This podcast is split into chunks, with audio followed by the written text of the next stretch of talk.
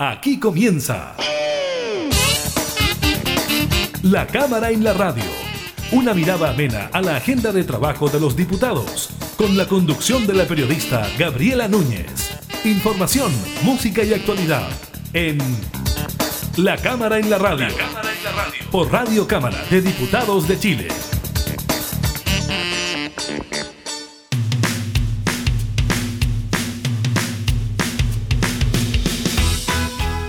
¿Cómo están? Bienvenidas, bienvenidos a un nuevo programa de la Cámara en la Radio. Estamos junto a ustedes entregando información legislativa, temas de actualidad, de, por ejemplo, lo que ha ocurrido con el COVID-19 y los permisos de vacaciones que se han entregado en estos casi dos meses de su implementación. También estaremos hablando del estado de catástrofe que posiblemente se extienda después del 13 de marzo, que es cuando vence eh, la determinación del Ejecutivo. Claro que ahora hay que pedir autorización al Congreso, estaremos eh, con eso. También de la vuelta a clases se hace un balance del inicio del año escolar por parte del Ministerio de Educación. Estaremos revisando las declaraciones de Raúl Figueroa y también estaremos conversando con la diputada Joana Pérez sobre este proyecto de ley de voto en dos días Significa entonces que las próximas elecciones del 11 de abril se realizarán en dos días y no en uno, como estábamos acostumbrados. Con ella estaremos hablando de aquello. Iniciamos la cámara en la radio.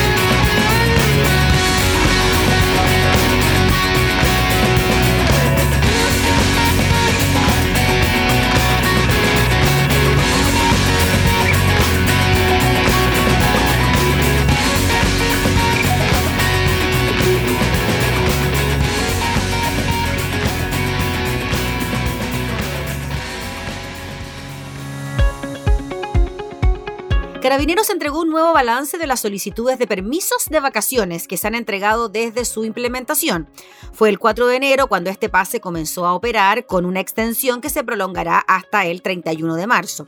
De esta forma, según la policía uniformada, son 3.988.451 los permisos de vacaciones que se han entregado desde el 4 de enero hasta hoy. En esa línea, la región de Valparaíso sigue siendo la más requerida por los veraneantes. 1.043.132 permisos fueron solicitados con este destino.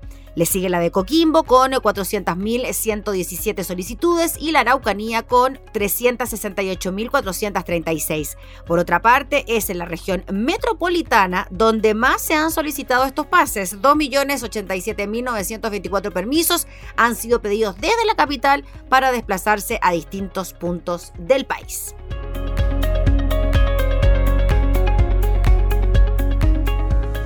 Quiero hacerme los días contigo, que pase de a poco este frío y hacer desayuno para ti y para mí.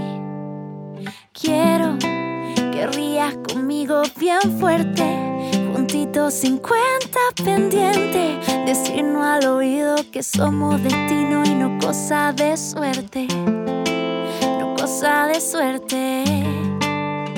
Y si armamos maleta, bailamos en la arena bien despacito con la luna llena. Ay, qué bonito fue eso de encontrarnos. Que de tu mano todo va a andar bien. Y si engañamos al tiempo, tú y yo nos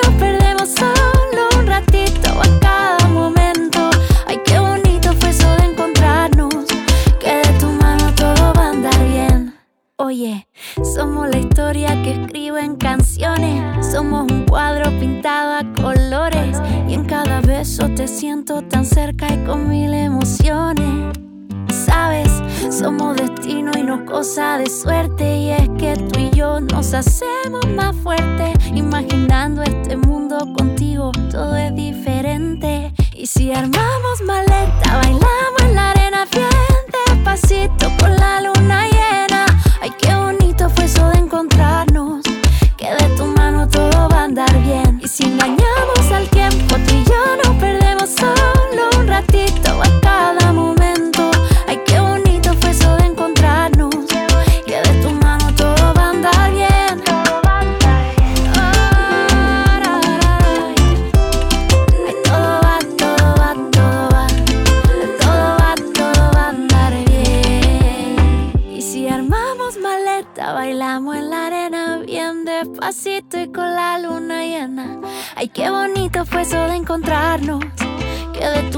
Todo va a andar bien. Y si engañamos al tiempo, tú y yo nos perdemos solo un ratito a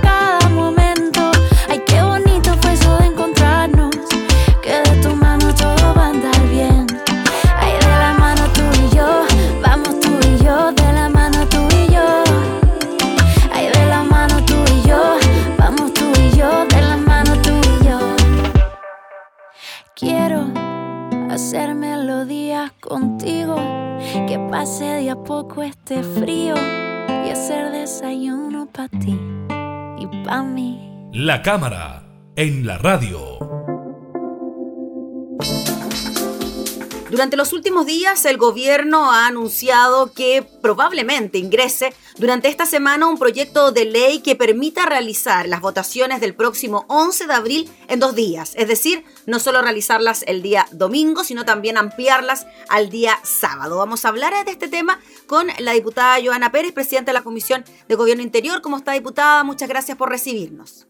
¿Cómo está, Gabriela? Muchas gracias. Así es, eh, el gobierno luego de eh, haber cierto percatado que tenemos estos problemas que los, nosotros como comisión de gobierno lo habíamos cierto eh, mostrado eh, hace cinco meses distintos proyectos y propuestas. Lamentablemente no tuvimos la concurrencia del gobierno en esa instancia y no me refiero solo a esto de tener voto anticipado, de poder tener voto por correo postal, voto por correo electrónico. Entonces, el gobierno se negó a todas esas instancias, ¿ya? Y eh, usted sabe que tramitamos un proyecto de voto anticipado, pero además no era lo que esperábamos porque ellos querían en dos días. Entonces, yo siempre les dije al gobierno, transparentemos las cosas, o buscamos una salida de dos días por la pandemia y o, ¿cierto? legislamos para el voto anticipado, pero eso no es dos días, sino que se hace una semana antes o dos semanas para equipararse a eh, el derecho internacional en esta materia. Pero también estaba esta posibilidad, y yo le dije, mire, contabilice cuánto se demora una persona en sufragar en cuatro procesos eleccionarios, los tiempos, o sea, adelantémonos, demos una instancia de respuesta oportuna y el gobierno tampoco estuvo disponible y por lo tanto cerramos con ese proyecto anticipado con bastantes divergencias porque ellos pidieron que eh, los diputados del oficialismo eh, rechazaran muchas de esas propuestas, por lo tanto salió un proyecto muy eh, inferior a lo que esperaban, ¿ya? No por nosotros desde la Comisión de Gobierno, porque ahí tuvimos gruesamente bastante amplitud para ver todos estos temas. Hoy día el gobierno, con eh, la presión ciudadana, ha constatado que lo que no quiso trabajar, que eran materias independientes, teníamos propuestas independientes, franjas para los gobernadores regionales, no hubo voluntad, hay un proyecto analizado en nuestra comisión, tampoco quiso tener disponibilidad, hoy día dice que podría abrirse, y el tiempo, ¿cierto?, cómo se calcula, también es un tema que el CERVEL el año 2018 presentó en la comisión de gobierno propuestas y mejoras al sistema electoral.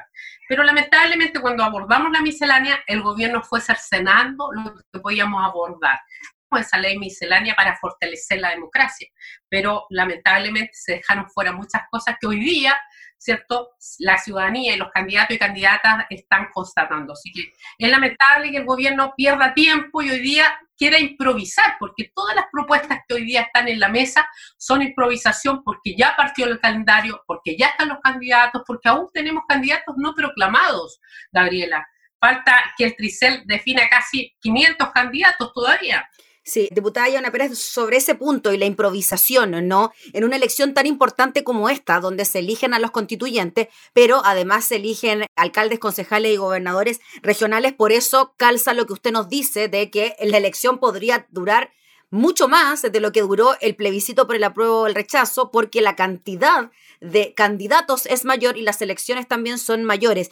En cuanto al proyecto de voto anticipado que usted nos dice que no salió como a ustedes les hubiese gustado porque lo habían planteado hace bastante tiempo atrás. Eso está en el Senado, todavía falta, pero tampoco podría aplicarse para estas elecciones del mes de abril, ¿no? Por lo tanto, no pasaría nada con ese ahora, en esta elección. Mire, todo se puede cuando hay voluntad, pero ya no está de la Cámara, es del Senado y todos sabemos cómo se ralentizan mm. los proyectos en el Senado. Eh, por un tema de también las dinámicas propias y las mayorías que son distintas, ¿cierto?, eh, a, la Cámara. Pero aún así, hoy día el gobierno baraja otra alternativa, ¿cierto? Que es lo que usted ha dicho, que son dos días para esta pandemia, mm. donde eh, yo no me voy a negar, porque siempre he estado pensando en buscar alternativas para que haya una buena participación segura por esta pandemia, eh, y nuestra bancada, además aquí hablo ya como eh, miembro de mi bancada de la democracia cristiana y yo siendo vicepresidenta de aquel partido, mm. hemos dicho que no queremos ser obstáculo de nada que hoy día vaya a fomentar esa participación, pero por lo mismo y con la misma fuerza, yo le digo al gobierno y a quienes están trabajando en estos proyectos que tienen que ser capaces de asegurar, uno, junto al CERVEL, que esto se pueda implementar correctamente, ¿ya? Porque estamos improvisando sobre la marcha, ya lo dije. Entonces, tenemos que preocuparnos de los vocales, que estén ambos días, porque el propio director de CELVEL lo dijo en su minuto, ¿qué incentivo le vamos a dar a una persona, por ejemplo, una vocal mujer que tiene hijos e hijas? ¿Ya? ¿Cómo va los dos días y deja a sus hijos, ciertos dos días? Entonces, van a ser distintos, van a haber algunos eh, apoyos económicos, tienen que estar porque está en la ley. Los municipios, que son los que prestan este apoyo, también reciben un escaso aporte de recursos porque tienen que desplegar personal, eh, apoyo, cierto vehículo, que son también temas financieros que no dependen del Congreso, sino de la voluntad del Ejecutivo. El transporte que se le entrega a las personas que viven en el sector rural, cómo se coordina, hoy día se hace a través de las gobernaciones, eso está pensado. La propaganda electoral, que tiene que terminar, cierto, dentro de tantos días pensando en el domingo. Aquí ahora se acorta la propaganda electoral, entonces usted se empieza a fijar que tenemos muchas otras condiciones, sin perjuicio que Colmed y otros, y nosotros desde la Comisión de Gobierno, creemos que es necesario, pero con el tiempo oportuno. Y lamentablemente el gobierno ha desperdiciado mucho tiempo ¿ya? Y eso, como bien lo decía, se reproduce en los independientes que están reclamando que tienen poco tiempo en, el, eh, en, la, propaganda electoral, en, en, todo lo que son las franjas y, por cierto, también en los recursos, mm. ¿ya? Entonces, eh, siempre dejamos todo para último momento, improvisando y el gobierno es culpable de aquello. Yo lo quiero decir, porque el proyecto no nos hemos quedado, involuntad tampoco. Eso es importante aclararlo, ¿no? Porque ustedes de alguna manera previendo que podría generarse una situación compleja con las elecciones del 11 de abril, dijeron, ok, hagámoslo de forma anticipada, una o dos semanas antes, que puedan hacerlo quizás un grupo de la población, pero eso no resultó. Finalmente, ¿qué fue lo que salió de la Cámara, diputada? Porque quizás todavía no se sabe cuándo va a ingresar este proyecto el gobierno. El ministro lo dijo que podía ser durante esta semana, pero ya queda un mes para las elecciones, un poquito más podría ingresar quizás por el Senado, por medio de una indicación al proyecto ya aprobado. Por eso es importante saber en qué quedó ese proyecto. Así es, Gabriela. Eh, nosotros dejamos avanzado este proyecto eh, y despachado al Senado. Ya, y nosotros eh, queríamos, ¿cierto?, que fuera 14 días anticipado o 7, pero eso quedó abierto a esa fecha. Ya no quedó en los dos días que proponía el gobierno, sino que quedó anticipado el gobierno nos sacó a eh, cierto personal, cierto, eh, por ejemplo, con los temas de salud, que nosotros decíamos con un certificado, a los privados de libertad también quedó abajo. Eh, entonces, quedó, por eso yo le decía, quedó un proyecto bastante cercenado en lo que esperábamos, ¿ya? Pero aún así está la idea de legislar, el proyecto en particular, está avanzado su primer trámite y está en el Senado para su segundo trámite. Eh, entonces, eso es lo que hoy día el gobierno va a tener que tomar la decisión. Ingresa un proyecto por la Cámara por el Senado en su primer trámite nuevo o ingresa una indicación sustitutiva a este proyecto que es de iniciativa parlamentaria, ¿ya? Porque finalmente el gobierno se sumó finalmente eh, apoyando nuestro proyecto con alguna indicación en materia de los recursos, pero que después también dictaban mucho. Entonces tenemos diferencias con el gobierno en ese mm. proyecto y ellos tendrán que tomar la decisión si lo ingresa por el Senado indicación sustitutiva o es un nuevo proyecto que tendrá que definir por dónde ingresa. Ahora llama la atención, diputada Joana Pérez, que dentro de los argumentos que se esgrimían eh, para eh, no hacer la votación en dos jornadas como lo proponían ustedes, era que qué iba a pasar con esas urnas, quién iba a resguardar los votos, inseguridad, incerteza sobre qué iba a pasar con aquello, pero ahora desde el gobierno dicen que serían las mismas Fuerzas Armadas que en el mismo recinto electoral podrían resguardar aquella urna con aquellos votos. ¿Usted cree que esto podría ser así? ¿Le da seguridad esa propuesta? Porque antes no, ahora sí se acepta una posibilidad como esa. Bueno, yo creo que siempre el gobierno al final cuando es su propuesta es válida, ¿ya? Pero bueno, uno lo entiende que ellos tienen iniciativa y son las reglas del juego. Ahora, por eso yo lo decía, si ellos son capaces de garantizar esa seguridad junto al CERVEL y a todas las instituciones que trabajan en orden a esto, y por eso nombraba a los municipios, porque yo creo en la descentralización mm. y en todos los órganos que están en esto. Aquí no solo eso, sino que el CERVEL nos explicó que ellos necesitan al menos un día previo para iniciar un trabajo para las elecciones, las juntas electorales, después, ¿cierto?, las juntas de calificación, en fin, yo creo que hay hartos temas que eh, no se pueden ver de manera aislada. Y otra cosa muy importante, porque el gobierno ha barajado distintas propuestas y lo que sí no estoy disponible y no estamos disponibles muchos en mi bancada es que se quiera dividir la elección teniendo en consideración votar, eh, ¿cierto? Por ejemplo, constituyente en esta oportunidad y gobernador y dejar las municipales para la siguiente. En eso no vamos a estar en ningún caso eh, disponible porque aquí la gente, la ciudadanía ya está informada y son cuatro elecciones. Si van a ser dos días, podemos priorizar un segmento adultos mayores, lo que hablábamos en el proyecto, ¿cierto? Las personas embarazadas, las personas que también eh, son, ¿cierto?, de, de las fuerzas policiales o funcionarios que además laboran en esto, darle prioridad pero en ningún caso podemos obligarle a una persona que si no puede el día sábado, por ejemplo, quiera y puede ir el día domingo, porque hay que pensar en las personas, en cómo se organizan, en la familia, en el adulto mayor, estamos en COVID.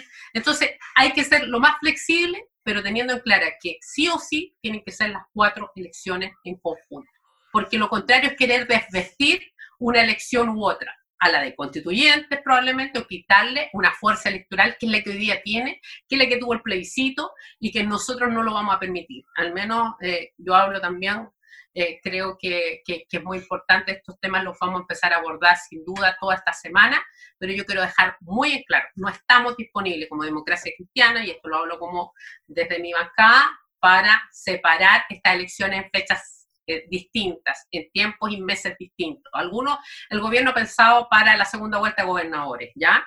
Pero hay regiones que probablemente no van a tener segunda vuelta de gobernadores. Entonces, eso quita fuerza electoral, un proceso histórico importante que tiene nuestro país. Diputada Joana Pérez, fíjese que estaba revisando los datos de la encuesta CADEM y dice que un 72% de los chilenos está de acuerdo con que se realice la elección en dos días, muy en la línea con lo que habían planteado ustedes desde un comienzo, ¿no? Así que el porcentaje es eh, bastante amplio y además dice que un 59% aprueba incluso que se realicen en dos fines de semana y un 69% que los locales de votación abran una semana antes y que la gente pueda inscribirse para ir a votar. O sea, hay disposición por parte de la ciudadanía que esto pueda ampliarse de alguna manera. Mira, Gabriela, yo sé que muchos dicen que estos temas no le importan a la ciudadanía, pero así como cuando hablábamos del voto obligatorio, que yo soy autora de restablecer ese voto obligatorio, tenía más de un 80% de votación ciudadana y el gobierno no quiso. Eso hay que decirlo porque la gente tiene que entender quiénes están por favorecer la participación y quiénes están por obstruir, ¿ya? Y por lo tanto, hoy día es lo mismo. Por eso nosotros con la diputada Andrea Parra, que fue la primera autora de este proyecto del voto anticipado, yo lo apoyé, lo acompañé, ¿cierto? Porque creía y estaba en ese convencimiento y después llegaron otras propuestas. Hoy día se han sumado diputados del oficialismo con nuevos proyectos y bienvenidos sean. Si, eh, aquí no es que eh, están vetados porque él lo presenta, lo importante es pensar en la ciudadanía, pero de manera oportuna, sin improvisación como lo quiere hacer hoy día el gobierno. Yo estoy disponible para trabajar con tiempo, como lo hemos hecho, con voluntad, transversalmente, pero seria y responsablemente porque es la democracia y la participación la que está en juego. Muy bien, pues diputada Joana Pérez, le agradecemos enormemente por el contacto y estaremos atentos entonces a la decisión que tome el gobierno, porque de entrar por la Cámara, lo más probable es que tenga que ingresar por gobierno interior, así que ahí estaremos. Quieran ingresarlo por constitución, pero mire... O por constitución también, sí, también. Ahí vamos a trabajar siempre unidos, hoy día con mm. Matías Walker, con quien mm. siempre trabajamos y trabajamos el proceso constituyente y otros trabajos eh, legislativos en esa línea, pero siempre unido con una visión común pensando en la gente. Gracias, diputada, que tenga buen día. Chao, chao. La diputada Joana Pérez hablando entonces sobre esta posibilidad de que la elección del 11 de abril se realice en dos jornadas.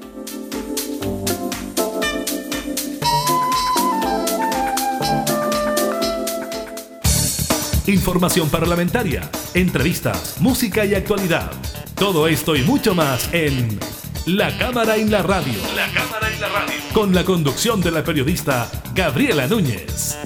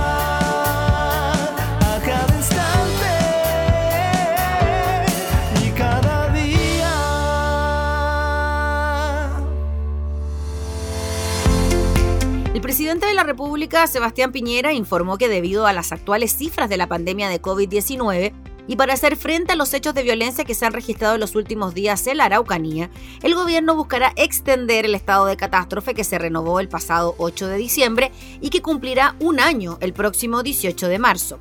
Vamos a aplicar el Estado de Derecho. Hoy día, dijo el presidente, tenemos un estado de emergencia que permite la colaboración de las Fuerzas Armadas. El estado de sitio solo dura 15 días, en cambio, el estado de catástrofe puede permanecer en el tiempo y el problema de la Araucanía requiere más de 15 días, indicó el mandatario en declaraciones a Canal 13. Para combatir esto se requiere mantener el estado de emergencia, vamos a extender el estado de catástrofe que vence el 13 de marzo, que también tiene que ver con la pandemia. Consultado respecto de que la extensión del estado de catástrofe requiere la aprobación del legislativo al superar un año de duración, indicó que ahora que la extensión va a superar un año tiene que ir al Congreso y por tanto en los próximos días vamos a enviar un proyecto de ley. Espero que tengamos los votos porque el estado de catástrofe es absolutamente necesario por la pandemia del coronavirus sobre este mismo tema es que el eh, ministro del Interior, Rodrigo Delgado, dijo que no se debe politizar la discusión sobre la extensión del estado de catástrofe anunciado por el presidente de la República. Esto lo dijo tras reunirse con los representantes de la Cámara de la Producción y el Comercio. Consultado por este tema, el ministro Delgado explicó que el estado de excepción sostiene una serie de medidas que son necesarias, como por ejemplo el paso a paso requiere de estado de excepción, de lo contrario no se pudiese hacer algo que ha sido tan exitoso, de que cada comuna tenga sus indicadores y de que cada comuna avance o retroceda en virtud de sus indicadores. Sin embargo, el secretario de Estado realizó un llamado a no vincular esta situación con lo que ocurre en la Araucanía, no politicemos desde el punto de vista de la seguridad de la macrozona sur lo que puede ser una discusión de una situación que se requiere para todo Chile en materias sanitarias. En este mismo sentido, el ministro del Interior sostuvo que, pese a que Chile ha tomado liderazgos en materia de vacunas y un liderazgo de otras acciones ligadas a la pandemia, eso no significa que vamos a soslayar, lo que significa que todavía estemos en una situación que tenemos que cuidarnos entre todos. Mientras no terminemos el proceso de vacunación, tenemos que seguir en estado de excepción que nos permita tomar todas las medidas del caso para cuidar a nuestra población. En tanto, la presidenta del Senado, Adriana Muñoz, se refirió a este anuncio de extender el estado de excepción y aseguró que mientras existan situaciones que lo meriten, el estado de catástrofe se puede extender perfectamente bien. Sin embargo, puso en duda la permanencia del toque de queda, medida que ella calificó de innecesaria.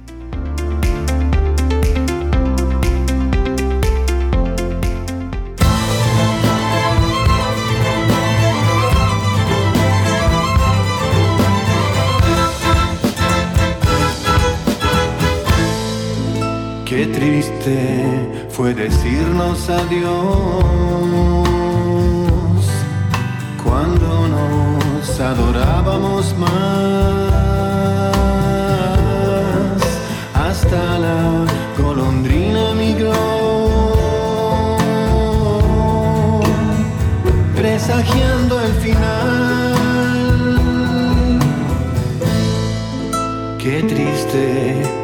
luce todo sin ti.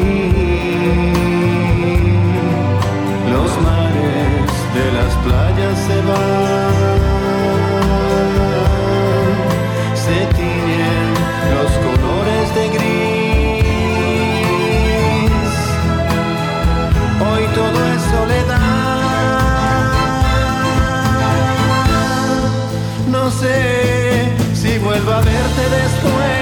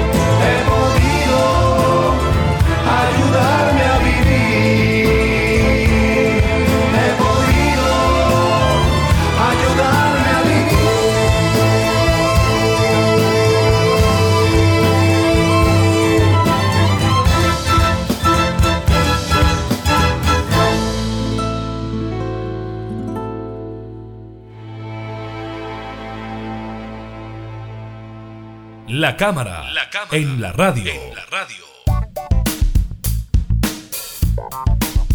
Creemos que es muy positivo lo que vimos ayer, dijo el ministro de Educación Raúl Figueroa, al ser consultado por el inicio del año escolar y el retorno a las clases presenciales en algunos establecimientos del país. La proyección sostuvo es que esta semana, de hecho, cerca del 40% de los colegios operen bajo esa modalidad y que el número debiera aumentar a medida que avance el mes. Por esto es que refutó los números entregados el lunes por el Colegio de Profesores, que indicaron que el 5% de los establecimientos había vuelto presencialmente. Según el secretario de Estado, el gremio no tiene cómo tener esas cifras. La cantidad de alumnos que estaban en los establecimientos es algo que tiene que reportar cada establecimiento al Ministerio de Educación. Es un proceso más bien lento, pero más que polemizar, es interesante ver cómo este proceso de reinicio de actividades presenciales está avanzando de manera positiva. Además, agregó que vamos a ir viendo cómo gradualmente se van a ir incorporando más a la modalidad presencial hay una proyección que de aquí al 15 de marzo el número será más relevante. Ayer en la tarde se conoció que dos colegios de la región metropolitana debieron entrar en cuarentena tras identificar un caso de COVID-19 positivo en cada uno de ellos. Respecto a eso, el ministro de Educación sostuvo que así como existen protocolos exigentes que deben cumplirse para cuidar a los alumnos y la comunidad educativa durante la actividad presencial, también lo hay para tomar las medidas en el evento de que se identifiquen casos de COVID. Esto ocurrió con dos establecimientos donde se aplicaron los protocolos, se contactaron con la autoridad sanitaria y se tomaron las medidas. Es un llamado a la ciudadanía a no tener miedo a que se apliquen los protocolos. No es una mala noticia, la mala noticia sería que se hubiesen identificado los casos de COVID y no hubiese pasado nada. Al aplicarse los protocolos se evita que esos casos que además vienen de afuera se vayan propagando. Este es un trabajo dinámico, quiero transmitir mucha tranquilidad, dijo el ministro de Educación. Por su parte, el presidente del Colegio de Profesores, Carlos Díaz, se refirió también a los casos que fueron detectados en el Colegio Alto de Maipú y el Instituto de Humanidades Luis Campino. Sin embargo, señaló que el magisterio fue informado de cuatro casos y no de dos. Nos preocupa de sobremanera qué va a ocurrir posteriormente, nos parece grave, que indudablemente creemos que debemos proteger a nuestros estudiantes, a nuestros niños, a nuestros jóvenes, a las comunidades educativas en general.